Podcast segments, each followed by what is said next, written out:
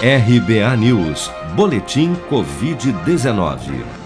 Segundo a última atualização do painel Covid-19 do Ministério da Saúde, somente em 24 horas foram notificados pelas secretarias estaduais de saúde 57.736 novos casos e mais 1.556 mortes pela doença no Brasil nesta quarta-feira. Com base neste total, o país já soma 537.394 óbitos relacionados à Covid-19 desde a primeira morte confirmada no final de março do ano passado. Segundo dados oficiais, das 19.209.729 pessoas infectadas pelo novo coronavírus no Brasil, 813.702 ou 4,2% delas ainda seguem internadas ou em acompanhamento pelos órgãos de saúde em todo o país. Ainda de acordo com o Ministério da Saúde, até esta quarta-feira, 86.204.084 pessoas, ou 54,6% dos cerca de 158 milhões de habitantes do Brasil acima dos 18 anos, já haviam recebido a primeira dose de vacina contra a Covid-19, sendo que destas, 32.059.366, ou 20,3% da população adulta do país, também já foram imunizados com a segunda dose. O ministro da Saúde, Marcelo Queiroga, afirmou ao participar de audiência pública na Comissão de Seguridade Social e Família da Câmara dos Deputados nesta quarta-feira que o Brasil não irá mais contar com as vacinas Covaxin da farmacêutica indiana Bharat Biotech e Sputnik V do Instituto Gamaleya da Rússia para o Programa Nacional de Imunização contra a Covid-19.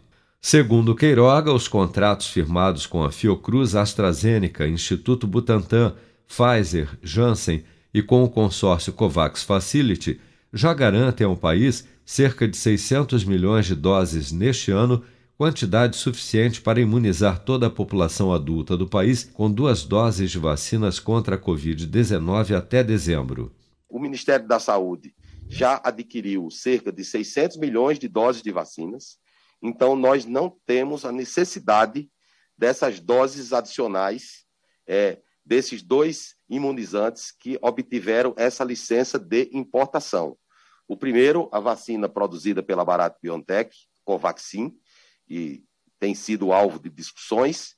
É, o, Ministério da, o Ministério da Saúde, através da sua diretoria de integridade, que é composta de integrantes da Controladoria Geral da União e da nossa assessoria jurídica, da nossa consultoria jurídica, que é liderada pelo doutor João Bosco Teixeira, procurador-geral é, federal, portanto, da Advocacia Geral da União, é, orientou a suspensão desse contrato por questão de conveniência e oportunidade. Portanto, o Ministério da Saúde não conta, é, dentro do Programa Nacional de Imunização, com agentes imunizantes que não tenham obtido o aval da Anvisa é, de maneira definitiva ou de maneira é, emergencial, porque entendemos que o que temos de número de doses já é o suficiente para imunizar a população brasileira até o final do ano.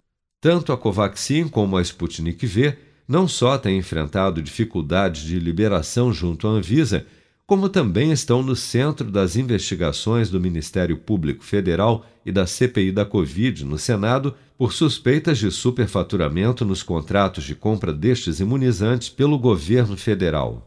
Você está preparado para imprevistos? Em momentos de incerteza como o que estamos passando, contar com uma reserva financeira faz toda a diferença. Se puder, comece aos pouquinhos a fazer uma poupança. Você ganha tranquilidade, segurança e cuida do seu futuro. Procure a agência do Sicredi mais próxima de você e saiba mais. Sicredi, gente que coopera cresce. Com produção de Bárbara Couto, de Brasília, Flávio Carpes.